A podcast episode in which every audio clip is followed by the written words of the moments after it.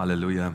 Herr, wir danken dir, dass du sprichst heute an diesem Morgen, Herr, und dass du schon gewirkt hast und weiterhin wirken willst. Halleluja. Amen. Das ist richtig gut.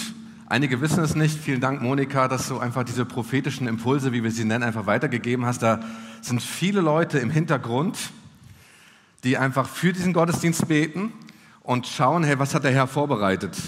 Weil wir glauben, dass Gott nicht pauschal spricht. Wir glauben, dass Gott konkret spricht. Und wir sammeln das hier einfach und wollen das in den Gottesdienst reinbringen, auch wenn wir hier viele Leute sind, weil wir glauben, dass Gott konkret reinspricht. Und vor allen Dingen, wenn du angesprochen wurdest, auch heute an diesem Morgen, nimm das wirklich für dich. Vielleicht kommst du nachher auf uns zu oder gehst in eine Gebetslaunch, lässt nochmal einfach für dich beten, weil das ist so wichtig, dass dieses konkrete Reden Gottes. Und ich liebe es, wenn Gott uns ermutigt, oder? Liebst du Ermutigung? Ja? Wisst ihr, dass das Wort Ermutigung, was wir haben in dem, in dem, in dem Text in der Bibel, auch das gleiche Wort ist für Ermahnung. So, auch, dass Gott uns manchmal auch ermahnt. Aber weißt du was? Gott ermahnt uns, weil er uns liebt. Und er tut es nicht mit diesem erhobenen Zeigefinger, weil manchmal haben wir das so einfach, dass wir denken, Gott steht mit dem erhobenen Zeigefinger da, er ermutigt uns. Und manchmal ist es gut, dass er seinen Finger auf die, auf die Wunde ganz sanft legt und sagt, das ist wichtig, dass du hier mich wirken lässt, damit etwas passiert im Leben und wirklich Segen und Liebe fließt. Von daher freue ich mich, dass wir so reinstarten können in den besonderen Gottesdienst, Taufgottesdienst. So, die Täuflinge, wo seid ihr? So, vielleicht genau, genau, hier sind sie hier. Ah, hier, hier, hier, hier, hier. Habt ihr, ah, habt ihr euch hier an die Seite gesetzt? Es ist so richtig cool, dass wir einfach das feiern können heute, dass Menschen eine Entscheidung getroffen haben für Jesus. Und ich kann einfach nur sagen, es ist nicht jetzt irgendwie das Ende von einem, von einem Weg. Ich weiß, dass einige von euch jetzt beim Crossover waren, also so eine Art Bibelunterricht, den wir hier haben, und ihr lasst euch taufen, sondern ich sage euch, es ist der Anfang. Es ist wirklich der Anfang, wo Gott einfach wirken will. Und ich freue mich so, dass Menschen heute und gerade auch junge Menschen eine Entscheidung treffen für Jesus. Und immer wieder werde ich gefragt, was feiern wir eigentlich mit der Taufe? Ich meine, diejenigen, die jetzt getauft sind, ich könnte jetzt runtergehen, könnte ein Interview machen. Von daher kannst du froh sein, ich heute kein bewegliches Mikrofon habe. So, dann würde ich das vielleicht auch ganz mal tun. Also warum wir eigentlich Taufe feiern? Das ist, wir feiern, dass, dass ihr eine Entscheidung für Jesus getroffen habt. Und dass ihr jetzt den Weg mit Jesus wirklich weiterhin gehen wollt. Wir wissen, wie gesagt, ihr seid schon den Weg gegangen, ihr werdet den weitergehen. Und das jetzt aber auch in aller Öffentlichkeit. So deshalb feiern wir die Taufe nicht irgendwo in einer Badewanne oder irgendwo, wo es keiner sieht, sondern in der Öffentlichkeit, wo ihr das bekennt. Das alte Leben ist vorbei. Ja, es wird untergetaucht im Wasser. Das heißt, das alte Ich ist begraben. So, und das neue Ich, das neue Leben steht auf. Ne? Das neue Ich bedeutet einfach, dass es sich ausstreckt nach den Wünschen Gottes und so, wie er sich das Leben vorgestellt hat. Und diese Handlung geschieht, weil ihr persönlich glaubt und weil ihr das auch persönlich hier bekennt. Nicht, weil eure Eltern das wollen, ich hoffe das zumindest, sondern dass du das persönlich willst. Wir, wir führen übrigens Taufgespräche vorher und äh, wer mich kennt, weiß, ich rede auch mit Leuten und manche Leute empfehle ich nicht die Taufe. es, kommt es kommt tatsächlich vor. So, tatsächlich kommt das vor, weil es geht nicht um Zahlen, sondern es geht darum, haben wir die Dinge wirklich verstanden? Und daher, ihr habt ein persönliches Glaubensbekenntnis, wo ihr sagt, wow, ich glaube an Jesus vor der sichtbaren und unsichtbaren Welt. So. Das ist nachher, was wir in der Taufformel dann im, im Wasser dann letztendlich gesprochen wird. Das heißt, auch heute die Engel sind dabei. Die Engel schauen heute mit zu. So, und so ist die Taufe nicht nur ein Symbol, sondern die Taufe ist etwas mit einer geistlichen Auswirkung, was heute wirklich passiert. So, und äh, deshalb taufen wir auch keine Babys. Auch ist unsere Taufe heute keine Erwachsenentaufe, weil ihr jetzt groß geworden seid und äh, endlich seid ihr groß geworden und jetzt dürft ihr euch taufen lassen, sondern wir taufen euch aufgrund eures Glaubens, deshalb nennen wir sie Glaubenstaufe. Ich finde das ganz wichtig zu sagen, weil wir dann manchmal denken, oh, Babys und Erwachsene und welche Regel ist jetzt richtig, sondern wir taufen euch aufgrund deines persönlichen Glaubens. Von daher gebt ihr mal einen richtig fetten Applaus. Ja.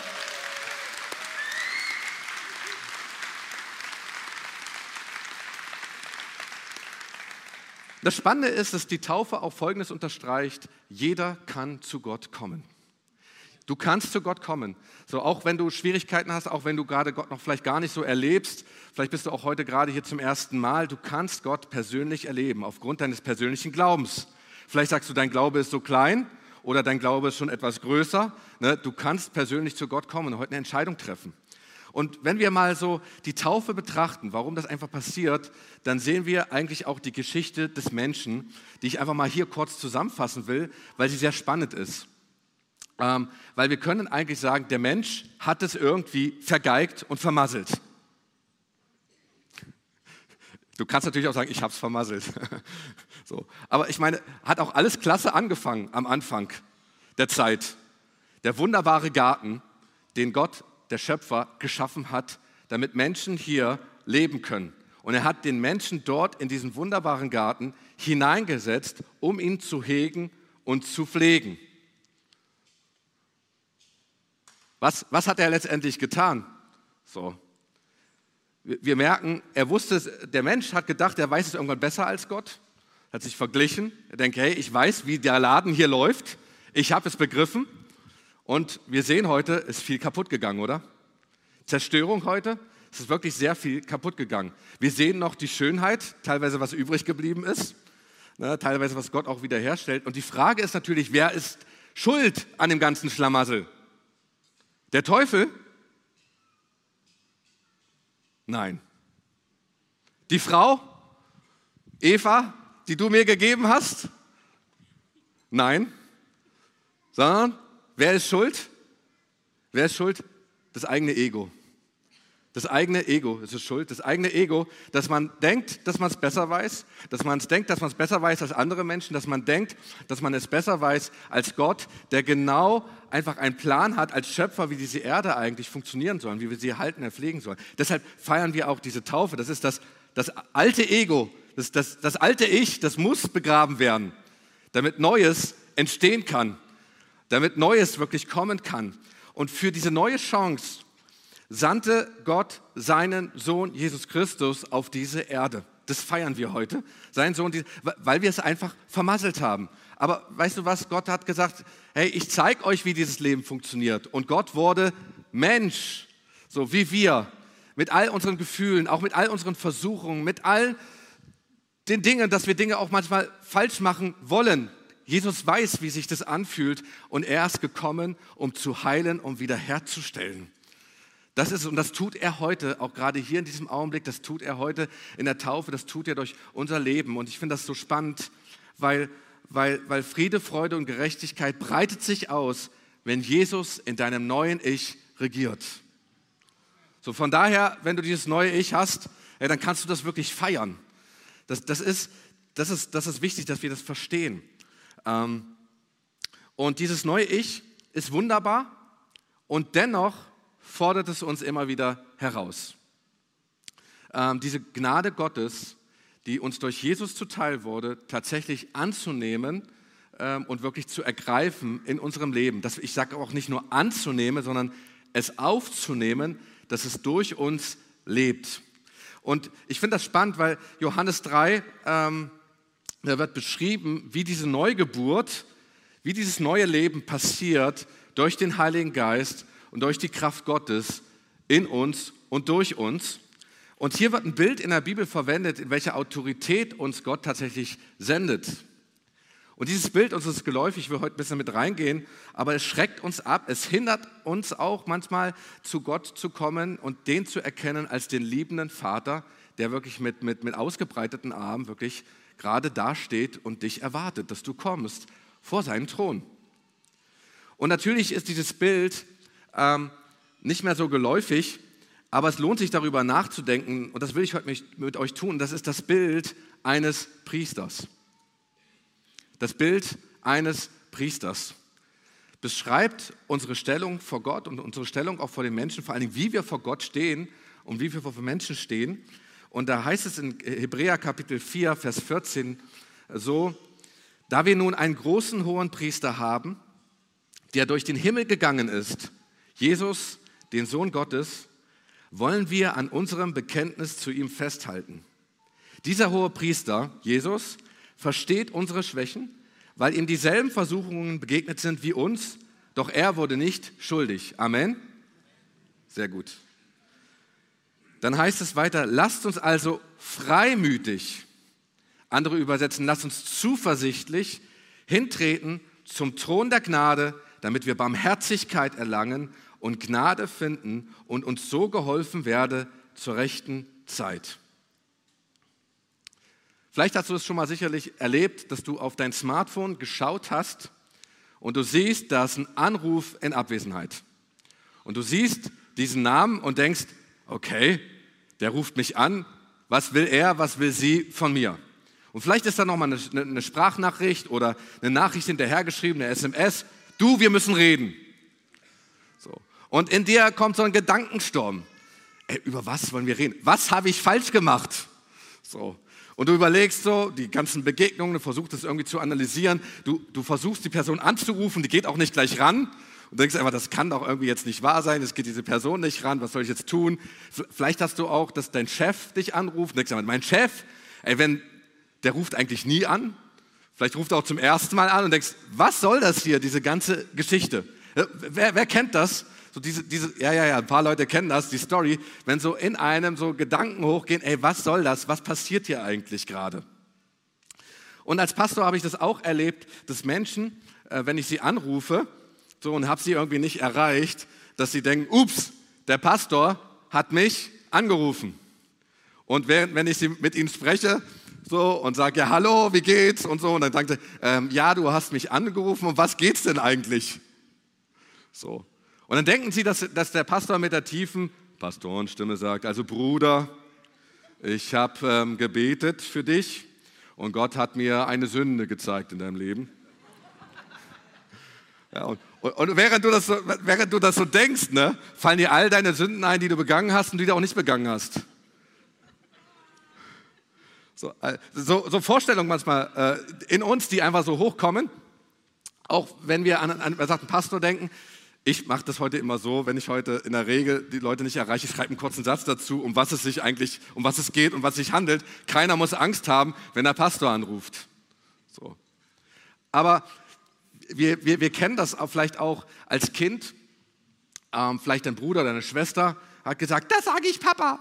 Ja, und, und, und, und dann sagen sie, ja, warte erst mal, bis der Papa wiederkommt. Das ist so ein Satz, der ist tatsächlich in meinem Leben so ein bisschen hängen geblieben. So, weil irgendwie, ich weiß nicht, die Mama gerade nicht zu Rande kommt oder so, weil keine Ahnung, wie, wie auch immer das so ist. Er wartet, bis der Papa wiederkommt. Und irgendwie verspätet sich Papa am Abend, ne? Und du hörst, wie das Auto vorfährt, wie die Tür zuklappt, ne? Und du hörst die Schritte. Dün, dün, dün, dün, dün, dün. So wie, wie wir manchmal denken, wie, wie denken, und jetzt kommt der Papa. So. Aber folgendes ist, die Melodie, ja, die hast du vielleicht deinem Dad gegeben. Nicht der Dad hat die Melodie abgespielt währenddessen, während er kommt mit seinem Smartphone. Das ist kein guter Klingelton als Dad, übrigens, kleiner Tipp, so, ne? Aber so, so sind Dinge, die wir manchmal erleben auch und wo wir Dinge, sage ich mal, überschreiben und bestimmte Erinnerungen haben und dann speichern wir sie ab auf unserer Festplatte oder wir packen sie in die Schublade und machen die zu. Auch zu dieser Vorstellung, wenn es hier heißt, lasst uns also freimütig hintreten zum Thron der Gnade. Ist ein bisschen altdeutsch, gibt das zu, würde heute keiner mehr sagen, aber in diesen Worten steckt so viel drin. Und ich will dich fragen, welcher Gedanke kommt in dir hoch, wenn du vor den Thron Gottes erscheinen sollst? Ist es Freude? Ist es Angst? Ist es Scham? Schlechtes Gewissen? Ist es Ehrfurcht? Ist es Unsicherheit. Und die Vorstellung allein hier drüber, auch deine Antwort, die du dir gerade selber gibst, zeigt, ähm, verrät viel darüber, warum manche Leute mit Gott Schwierigkeiten haben. So, nun, Jesus ist nicht gekommen, um das Leben noch schwieriger und schwerer zu machen, sagt in Matthäus 11, Vers 30, meine Last ist leicht. So. Das heißt, jedes Mal, wenn bestimmte Dinge auch in uns wir das schwerer machen, sollten wir überlegen, kommt das wirklich von Gott? So. Heißt das nicht, dass wir schwierige Wege einfach immer so umschiffen, aber ihr wisst jetzt gerade, was ich meine, diese Vorstellung. Und in diesem übertragenen Sinne sind wir Priester. Jesus hier als der hohe Priester, sind wir Priester. Und ich meine, auch dieses Bild des Priesters ist heute auch negativ überzeichnet. Aber es ist ein Bild, was wir lesen in der Bibel, auch im Alten Testament, im ersten Teil der Bibel, also im Alten Bund. Ne, und was sich widerspiegelt auch im Neuen Bund, im zweiten Teil der Bibel, wenn Jesus wiederkommt. Und ich sage immer so, ein Bild sagt mehr als tausend Worte. Und deshalb ist es gut, mal darüber nachzudenken, was bedeutet es, die Priesterschaft in der Bibel im eigentlichen Sinn, damit wir verstehen, was Gott für uns vorhat. Sonst werden wir jedes Mal, wenn das Wort Priester kommt, versuchen, einen Weg irgendwie ganz weit drumherum zu gehen und sagen, damit will ich nichts zu tun haben. Und damit natürlich äh, ist es besser, Dinge auch einfach zu umarmen und zu gucken, was passiert hier eigentlich, was will Gott eigentlich sagen. Und so will ich euch mit hineinnehmen, äh, was die Aufgaben eigentlich eines Priesters waren damals im Volk Israel. Und für alle, die mitschreiben, lohnt es sich vielleicht eine Tabelle zu machen, weil ich stelle dann gegenüber, was es heißt im neuen Bund. So.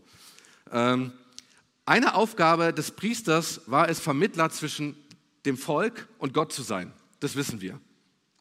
So, einfach hinzugehen, ähm, Stellvertreter einfach zu sein. Die zweite Aufgabe, ich, ich, ich erwähne jetzt das einfach nur ganz kurz, Opfer darzubringen auf dem Altar im Vorhof des Tempels.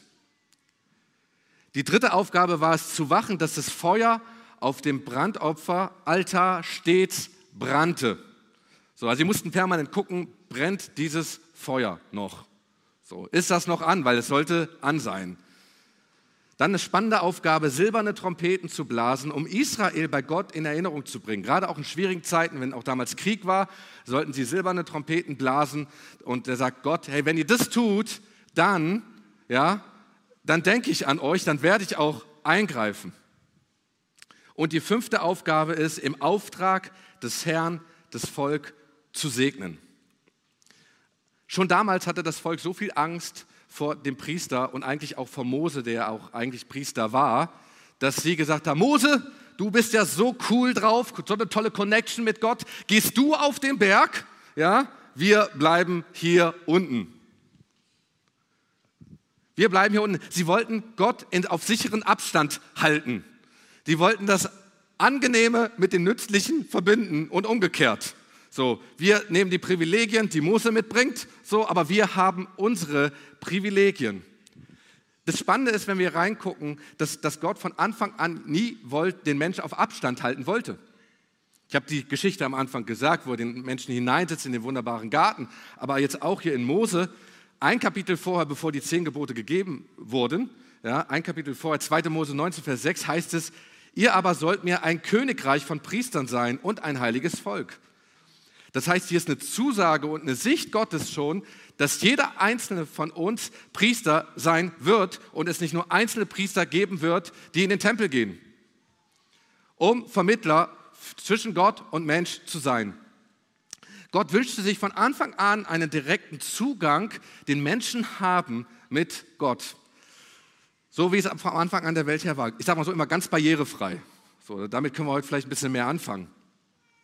Nun, das alte Priesterdenken ist aber heute bei uns auch noch sehr stark verbreitet. Überall, wo man guckt. Ich meine, du kannst ja mal einfach mal, Priester, was kommt jetzt gerade brainstorm-mäßig in, in, in deinen Kopf, so, ne? Ähm, aber auch in unserer Kirche habe das eingangs auch irgendwie äh, erwähnt, der Pastor. So, ne? Stellvertretend, ja, der, der Pastor wird oft als Priester gesehen, der stellvertretend sozusagen äh, für einen betet, für einen glaubt und für einen dann auch die gute Nachricht weitergibt. Und erschwerend kommt noch hinzu, dass in unserer westlichen Welt der Dienstleistungsgedanke dazu kommt. Ich sage, ich bezahle den Pastor dafür, dass er für mich betet. Es ist nicht ganz so verkehrt, weil ich bete für dich.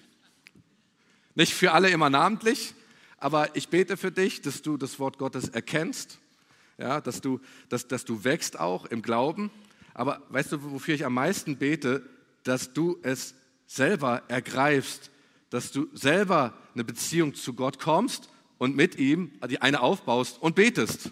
So. Von daher ist der Priester, der Pastor eigentlich ein Priester in einer Schar von Priestern. Es ist, noch, ist noch ruhig hier, ne? aber das, das ist wichtig. Und, und von daher ist es, ist es auch so, dass, dass meine Aufgabe es eigentlich ist, dir einen Stups zu geben.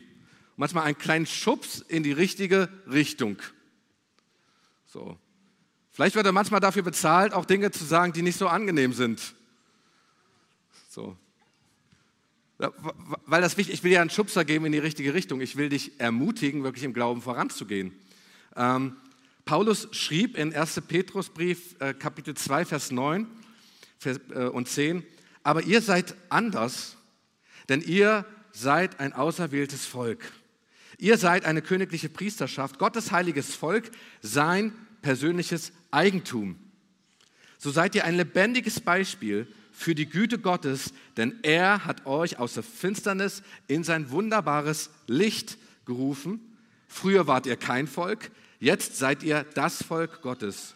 Früher habt ihr Gottes Barmherzigkeit nicht empfangen, jetzt aber habt ihr seine Barmherzigkeit empfangen. Ein wunderbarer Text, oder? Nun, die Frage ist, was sind nun die Aufgaben eines Priesters heute in unserem übertragenen Verständnis jetzt im neuen Bund, jetzt wo wir hier leben, haben wir noch einen Tempel, wohin wir gehen. Okay, wir sind der Tempel, also den Tempel, den damals das Volk Israel kannte, gibt es nicht mehr, okay? Gibt es nicht mehr. Das hatte auch, das war auch Vorhersehung Gottes, das hat auch einen Sinn, warum das so ist. So. Opfern wir heute noch Tiere auf dem Altar? Das wäre was, oder? Wäre das heute was, ne? So ein Altar, wo man so für die Sünden, ne? Wie das damals so war, dann haben sie für ihre ganzen Sünden die Tiere angeschleppt und der Priester hat geschlachtet. So. Das, das, das wäre heute was. Deshalb, deshalb stand der Altar auch im Vorhof. okay, äh, kannst ja mal im Alten Bund lesen, wie das damals war. Gott sei Dank ist das so nicht mehr, oder? Amen.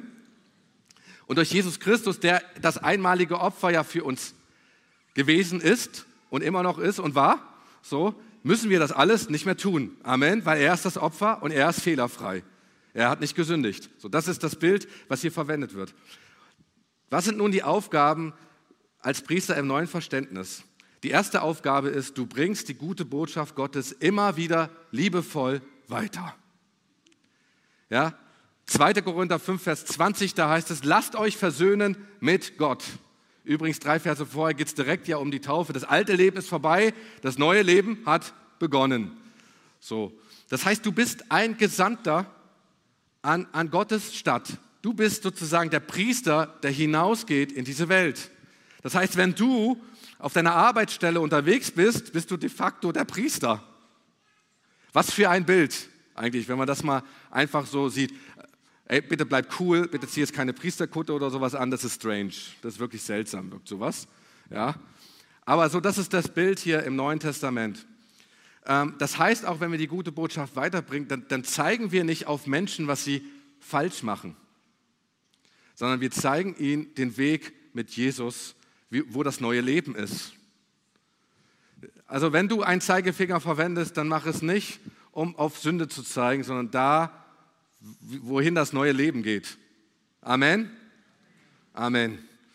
So, das heißt auch, wir, zeigen auch nicht, dass wir es besser können, dass wir das irgendwie begriffen haben, sondern wir helfen. Wir helfen. Ne? Wir sind durch Jesus nicht, wir sind nicht besser durch Jesus, ne? aber durch Jesus sind wir besser dran. Das ist ein Unterschied. So, und da helfen wir Menschen auf dem Weg dorthin zu kommen. Und dann erinnerst du deine Familie, dann erinnerst du immer wieder deine Freunde, hey, es gibt einen Gott, der will einfach eine Beziehung zu dir aufbauen, der will Beziehung mit dir haben. Und ähm, der, der, der Franz, Franziskus von Assisi hat mal gesagt, verkünde das Evangelium und wenn nötig, gebrauche Worte dazu. Von daher ist der zweite Punkt, du lebst ein Leben, das Gott gefällt. Das zeigt sich übrigens auch als ein großer Meilenstein einfach in der Taufe. Du lebst ein Leben, das Gott gefällt. Und wir alle sind irgendwo auf dem Weg. Das heißt nicht, dass gleich alles 100% irgendwie funktioniert, aber dass wir uns immer nach dem Weg, wie Jesus sich das vorgestellt hat, ausstrecken zu gucken, hey, dass das neue Ich, das neue Leben sich wirklich ausbreitet.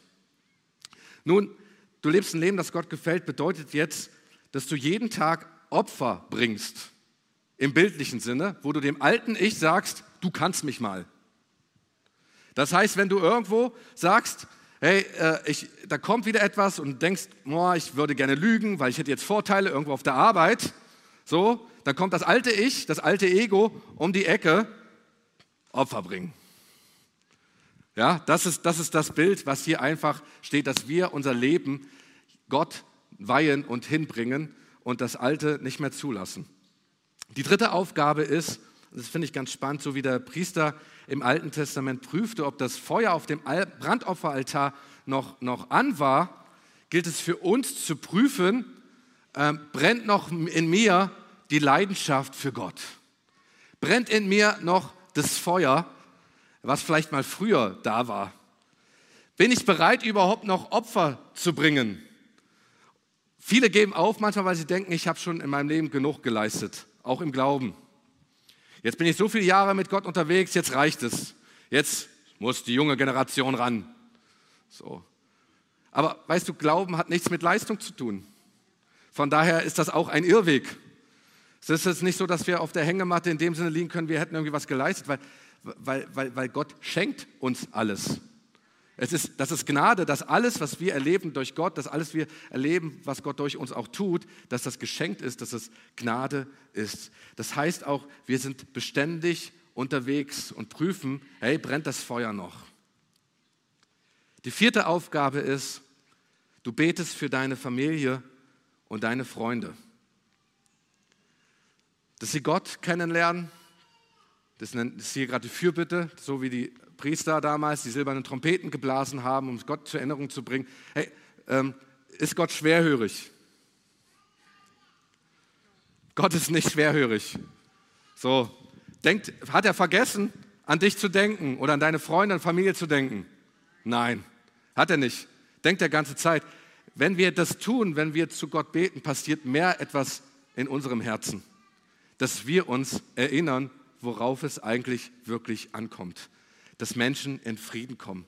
Ja, dass Menschen Freude haben im Leben. Das ist das, was eigentlich passiert durch die Fürbitte, äh, durch wenn wir für Menschen einfach beten. Und deshalb, ich kann dir einfach nur Mut machen, bete für ein bis drei Menschen regelmäßig, die nicht im Glauben sind. Das wird deinen Fokus ganz neu setzen, um was es eigentlich wirklich geht. So. Und dann geht es auch nicht darum, dass wir Menschen den Glauben überstülpen, sondern dann tritt wieder Punkt Aufgabe 1 in Kraft. So, ihr habt das schon aufgeschrieben. Fünfte Aufgabe, du segnest Menschen und du wünschst ihnen Gutes. Paulus schreibt in Römer 12, Vers 21, überwinde das Böse mit Gutem. Wir gehen nicht als Richter in diese Welt, weil es gibt nur einen, der Richter ist. Wir gehen als Priester in diese Welt. So, und wir sind berufen als die Nachfolger von Jesus Christus ähm, und die Autorität und die Vollmacht ist uns zu ge gegeben, andere Menschen zu segnen. Sag mal, mir ist Autorität gegeben. Das, das glauben viele Menschen nicht, die auch äh, an Jesus glauben. So, ich habe auch letztes Mal eine Rückmeldung gekriegt, glaube ich, in einer der letzten Predigten, wo ich gesagt habe, ich segne dich. Er sagt ja, in der Bibel lese ich das nicht, dass das Ich segne dich ist. Das ist auf Jesus gemeint. Ja, aber Jesus überträgt uns als Nachfolger, als seine Nachfolger, die Autorität und Vollmacht, genau das zu tun, wie das die Priester damals getan haben. Matthäus 16, Vers 19. Ja, Matthäus 18, Vers 18. Offenbarung 1, Vers 6. Überall steht das, dass wir Gesandte sind, um genau das zu tun. Wir sind nicht gesandt, um daneben zu stehen und zu gucken, ja, da gucke ich mal. Sondern wir gesandt, sind gesandt in seiner Autorität, genau das zu tun. Von daher hat Gott dich als Priester eingesetzt, um mit seiner Connection ja, deiner Community zu dienen. So, Besseres ist mir jetzt nicht eingefallen, da kommt der, der Jugendpastor ein bisschen durch. Ne? Gott hat dich als Priester eingesetzt, um mit seiner Connection deiner Community zu dienen. Und ist das nicht gute Nachricht? Ist das nicht gute Nachricht? Dass wir die Gesandte sind in der Autorität und Vollmacht, dass das, was Jesus getan hat, ähm, wir auch berufen sind, genau das zu tun. Menschen die Hände aufzulegen und für sie zu beten. Und wenn wir zurückkommen hier in Hebräer Lasst uns also freimütig hinzutreten zum Thron der Gnade. Das Spannende ist, mit Jesus, der erwähnt ja noch, was sind wir nicht nur Priester, hey, dann sind wir, wir sind Kinder. Er sieht uns als Kinder, als Nachfolger, die wir, die wir Gott als liebenden Vater, als Papa, als Papi benennen dürfen. Der in Klammern nicht die Melodie von Darth Vader hat, sondern der, der einfach liebevoll mit offenen Armen dasteht und dich empfangen will, äh, empfangen will, so wie du bist. Und die Frage ist, wie kommst du vor Gottes Thron? Nicht, wie, will, wie, wie du vor Gottes Thron kommen willst, sondern wie kommst du wirklich vor Gottes Thron? Wie sieht es gerade jetzt bei dir im Augenblick aus? Ist es so, dass du sagst, ich komme schwermütig vor Gottes Thron, weil du einen strafenden Gott vor Augen hast? Das ist ein Gott der Strafe, wo er denkt, ja, wenn ich da komme, dann kriege ich erstmal eine ab. Vielleicht hast du einen strengen Gott vor Augen. Vielleicht hast du auch äh, einen unbarmherzigen Herrscher vor, Augen, wo du denkst, hey, Gott kommt, um wirklich zu herrschen, mir immer richtig in den Arsch zu treten, auf gut Deutsch gesagt. Ich spreche mal Dinge aus, die wir manchmal auch einfach so denken. Ne? Ähm, das ist, wenn wir schwer, schwermütig vor Gott kommen. Manche haben wirklich schreckliche Angst, zu Gott zu kommen. So, manche haben schreckliche Angst, deshalb zu, in die Kirche zu gehen, weil in dem Augenblick, wo sie die, wo sie die Schwelle übertreten, Angst haben, dass dass all das, was sie falsch gemacht haben, irgendwie über sie rüberschwappt. Aber Gott ist nicht da, um zu dir zu zeigen, was du alles falsch gemacht hast, sondern dir den Weg zu zeigen für das neue Ich. Oder kommst du übermütig vor Gott, so platzt du richtig rein und bam, hier bin ich und so und ohne mich, Gott, du wärst gar nichts. So, und dir fehlt vielleicht die Ehrfurcht vor Gott und ich kann ja alles tun, was ich will, was falsch auch ist, Herr, du musst mir vergeben, als wäre er eine Vergebungsmaschine. So, ich drücke auf den Knopf, das ist das Gebet und dann kommt Vergebung hinten raus. Das muss er tun. Das ist so, wenn wir übermütig vor Gott kommen, aber steht nicht, kommt schwermütig oder übermütig vor seinem Thron, sondern kommt freimütig vor dem Thron der Gnade. Und wenn wir nochmal über Freimut nachdenken, was das bedeutet, dann heißt es Zuversicht, zuversichtlich zu sein unerschrocken zu sein, offen zu sein, offen zu reden. Das ist das Wort, was es hier einfach ausdrückt. Und ich kann dir sagen, unser Gott ist so gut. Unser Gott ist so voller Liebe. Und egal, wer dir etwas anderes erzählt hat, ich erlebe Gott als einen liebevollen Vater. Und ich komme gern zu Gott, auch wenn ich Mist gebaut habe, weil ich weiß, er wird es irgendwie wieder gerade biegen. So, und er wird mir helfen, da durchzukommen. So, und wenn andere mich verurteilen, er sagt, weißt du was? Ich liebe dich, weil du mein Kind bist. Ist das nicht wunderbar, als seine Priester direkt vor den Thron Gottes zu kommen? Da gibt es keinen Tempel mehr, da gibt es keinen Vorhang mehr, der wurde zerrissen, als Jesus am Kreuz gestorben ist, von oben nach unten durch. Das ist das, was passiert ist als Bild. Und weißt du was? Gott weiß, dass wir Bilder lieben und dass wir Bilder besser verstehen. Deshalb bringt er das. Muss er ja nicht tun, aber er macht es. Und er macht es auch, dass man weiß, hey, das ist Gott, weil wer zerreißt einen Vorhang von oben nach unten durch. Er will auch, dass gar keine Zweifel aufkommen, dass du jedes Mal freimütig vor Gottes Thron einfach kommen kannst. Jesus hat den Weg für den Thron freigemacht. Da heißt es in 1. Johannesbrief 5, Vers 14, und darauf gründet unsere Zuversicht. Im Grundtext steht genau das gleiche Wort Freimut. Dass er uns erhört, wenn wir etwas erbitten nach seinem Willen. Boah, ich, ich liebe das. Gott hat dich als Priester eingesetzt, um mit seiner Connection deiner Community zu dienen. Und ich will dich fragen, wie kommst du vor den Thron Gottes? Wenn Gott dich jetzt anruft und es würde jetzt irgendwie Gott oder Jesus erscheinen auf deinem Smartphone, welche Gedanken kommen dir gerade hoch? Kommst du schwermütig vor Gottes Thron? Kommst du übermütig vor Gottes Thron? Oder freimütig zu Gott? Lass uns unsere Augen schließen.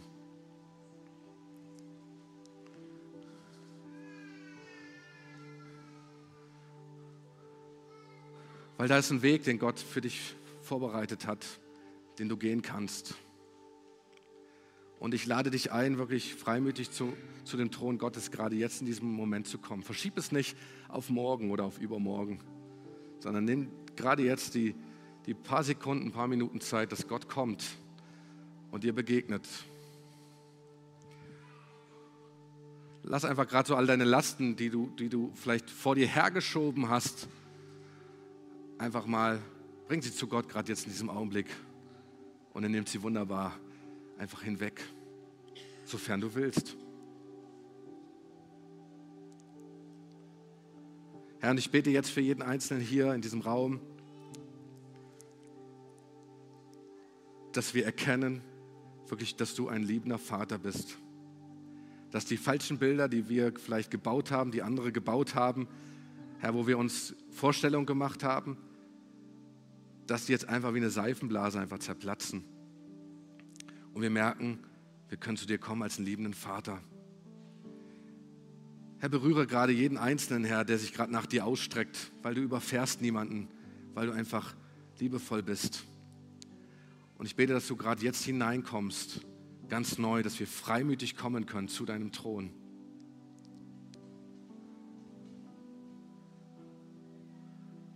Lass uns die Augen noch geschlossen halten, weil ich will dich etwas fragen, weil es sind Menschen heute hier und das spüre ich. Ähm, du hast keine Beziehung zu Gott. Du hast wirklich keine Beziehung zu Gott. Bestimmte Dinge haben dich immer wieder gehindert. Andere Leute haben dich gehindert, haben dir gesagt, was du für ein schlechter Mensch, äh, welcher schlechter Mensch du bist und dass du gar nicht zu Gott kommen kannst. So, aber Gott streckt dir heute seine ausgestreckte Hand dir entgegen. Und es ist möglich heute, dass du dieses neue Leben beginnen kannst. Ein Meilenstein heute auf deinem Lebensweg.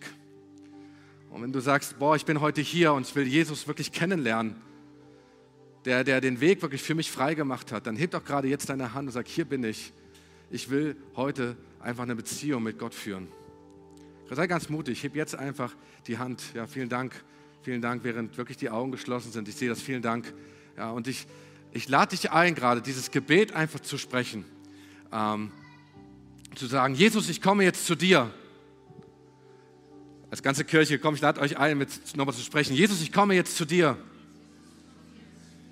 Danke, dass du für mich gekommen bist. Danke, dass du ein Gott der Liebe bist. Ich bringe dir all meine Fehler.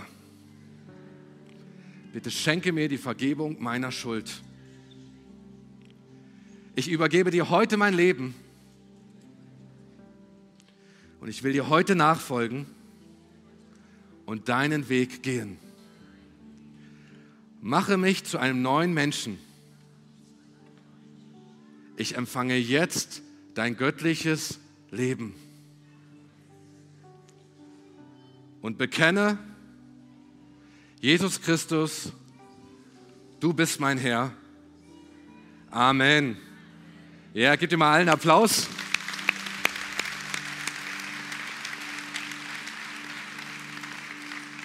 Das ist ein wunderbarer Schritt, den du heute gemacht hast. Ich lade dich ein, wirklich auf jemand von uns zuzukommen. Wir wollen gerne dich begleiten, so gerne nochmal für dich persönlich beten. Und das, was ich jetzt tun will, ist, ich will dich segnen. So, von daher, du kannst gerne aufstehen, wenn du magst. Und ich segne dich überall, wohin du gehst, dass du erkennst, dass du gesandt bist als ein Nachfolger, dass du gesandt bist als ein Priester, wirklich Dinge zu tun, die Jesus getan hat. Ich segne dich, in seiner Kraft zu handeln, wirklich, dass dein Glaube wächst Stück für Stück und dass du mutig bist, diesen Schritt zu tun. Im Namen des Vaters, des Sohnes und des Heiligen Geistes. Amen.